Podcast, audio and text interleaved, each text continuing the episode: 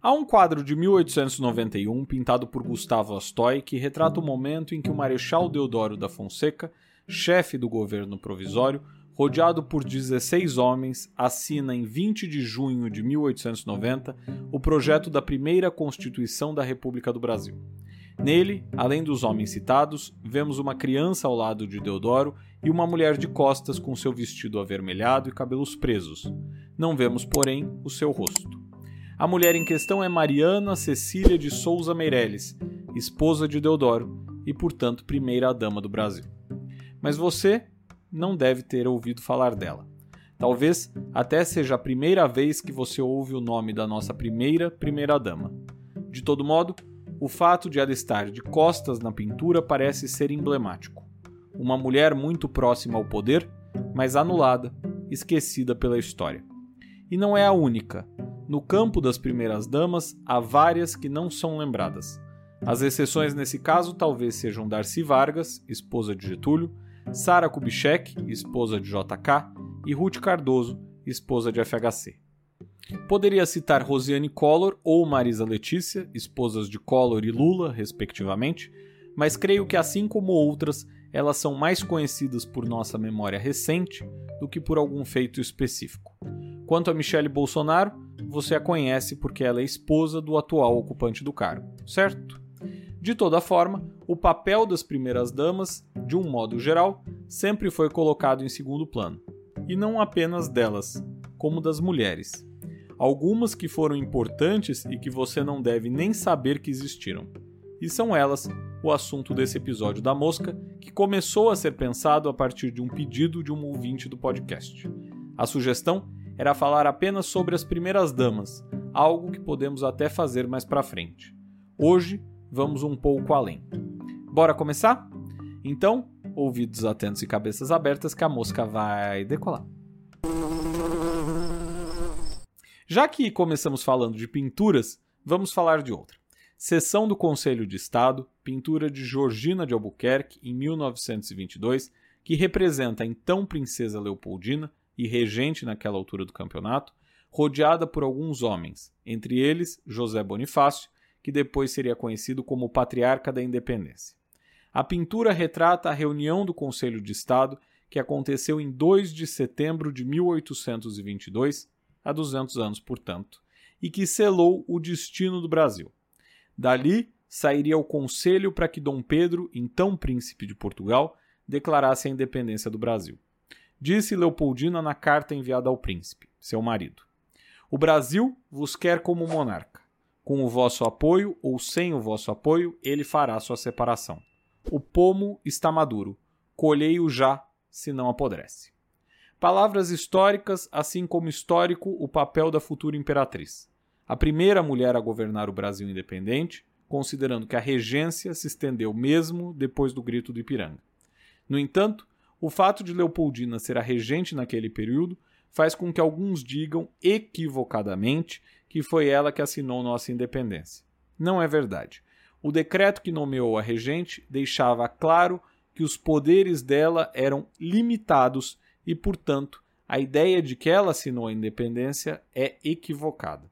Ainda assim, a exemplo do quadro de Georgina de Albuquerque, que eu citei, Leopoldina é uma figura relevante em nossa história. E ao contrário da esposa de Deodoro, sua imagem na pintura se equilibra, digamos assim, com a de José Bonifácio. Porém, o caso dela não é comum. Quer ver só? Você já ouviu falar da imperatriz assim como da princesa Isabel, certo? Mas e de Leolinda Daltro? Ou Alzira Soriano? Ou Carlota Pereira de Queiroz? Conhece alguma delas? Eu, sinceramente, não conhecia até começar a pesquisa para esse episódio da Mosca nomes que não são comuns da gente ouvir. Leolinda Daltro fundou o primeiro partido político feminista do Brasil, o Partido Republicano Feminino, em 1910. Uma pioneira em uma época em que mulheres nem podiam votar. Por esse pioneirismo, era chamada pejorativamente de mulher do diabo. Alzira Soriano foi a primeira mulher a ser eleita prefeita no Brasil. Não apenas isso, a primeira mulher em toda a América Latina a ser prefeita. Alzira ganharia a eleição de 1928, após o Rio Grande do Norte ser o primeiro estado do país a incluir as mulheres no direito ao voto em 1927, por meio da sua Constituição Estadual. Já Carlota Pereira de Queiroz foi a primeira mulher do Brasil e da América Latina a ser eleita deputada federal. Isso em 1934. Carlota era médica, pedagoga e escritora, algo que contrasta com as nossas primeiras damas, inclusive, que na maioria das vezes não possuíam nível superior. Ruth Cardoso é uma das exceções nesse caso, já que fez bacharelado e licenciatura em Ciências Sociais, mestrado em Sociologia, doutorado em Ciências Sociais e pós-doutorado pela Columbia University em Nova York. Além disso, teve uma atuação acadêmica que muitos consideram mais relevante até do que a do Fernando Henrique. De todo jeito, esses exemplos variados nos levam a questionar o papel das mulheres ao longo do tempo e como a história tratou delas, não é? Sabemos os nomes de muitos homens: Pedro Álvares Cabral, Dom Pedro I, Dom Pedro II, Deodoro da Fonseca, Getúlio, JK, Tiradentes. Aliás, não apenas isso. Nas moedas do país, as figuras ali presentes atualmente são apenas de homens. Já reparou? Além de alguns dos citados, temos também o Barão do Rio Branco, que muitos, infelizmente, nem sabem quem é. A única figura feminina das moedas é o símbolo da República, mas nesse caso, embora representativo, não se trata de uma mulher que existiu de fato, certo? Aliás, por falar nisso, você sabe quantas mulheres já apareceram em cédulas ou moedas brasileiras? Olha só, o Brasil teve como moedas o Reis, Cruzeiro, Cruzado, Cruzado Novo, Cruzeiro Real e Real. Quantas mulheres? A princesa Isabel, que estampou duas cédulas de cruzeiro em períodos diferentes, Cecília Meirelles nos Cruzados Novos e uma baiana no Cruzeiro Real. Aliás, uma das cédulas mais bonitas que o país já teve, na minha humilde opinião. E homens, sabe quantos? 28. E notem, não são 28 tipos de cédula com homens que se repetiram. São 28 personalidades masculinas de nosso país, alguns dos quais apareceram em mais de uma cédula. E aí talvez alguém esteja pensando: mas isso não é tão representativo. Afinal, hoje temos muitas mulheres em posições políticas de destaque: ministras, governadoras, senadoras, deputadas, integrantes do Supremo e outros tribunais superiores, prefeitas de capitais.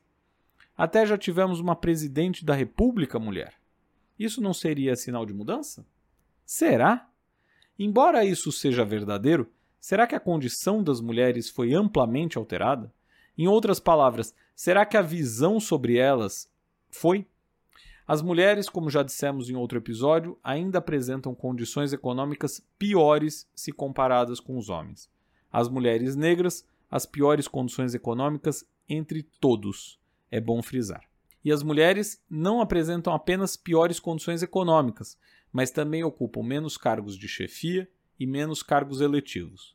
Nesse ano eleitoral, inclusive, é preciso observar que as mulheres são minoria no Congresso, minoria nas prefeituras, governando apenas 11,8% dos municípios, segundo o levantamento do ano passado, minoria nos governos de estado.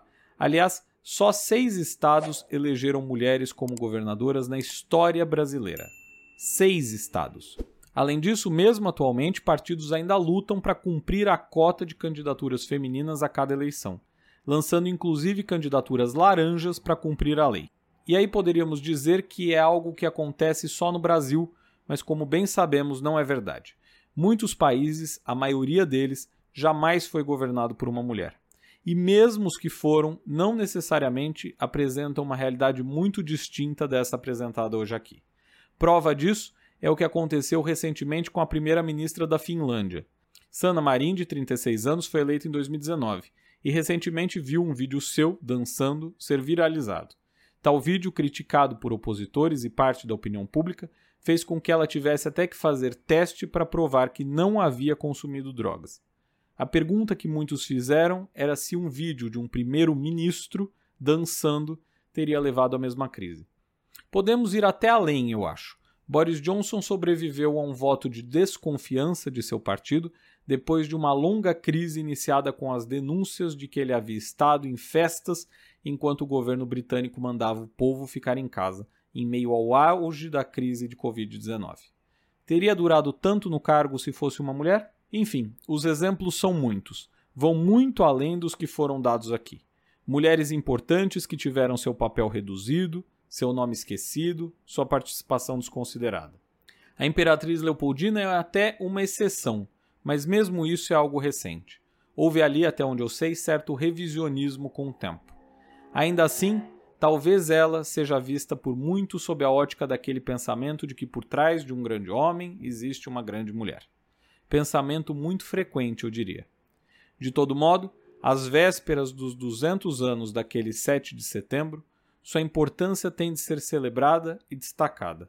Leopoldina, assim como outras mulheres citadas nesse episódio, não é uma mera coadjuvante. Não pode ser vista assim. É uma das figuras centrais que levaram ao grito que tornaria o Brasil independente. Grito esse que ficou imortalizado na bela obra de Pedro Américo, um quadro que é uma espécie de certidão de nascimento do nosso país. Um quadro onde só estão retratados os homens também. Já reparou? Por hoje é tudo. Se você curtiu esse episódio, não esqueça de seguir e compartilhar a mosca com seus amigos. Até o próximo episódio.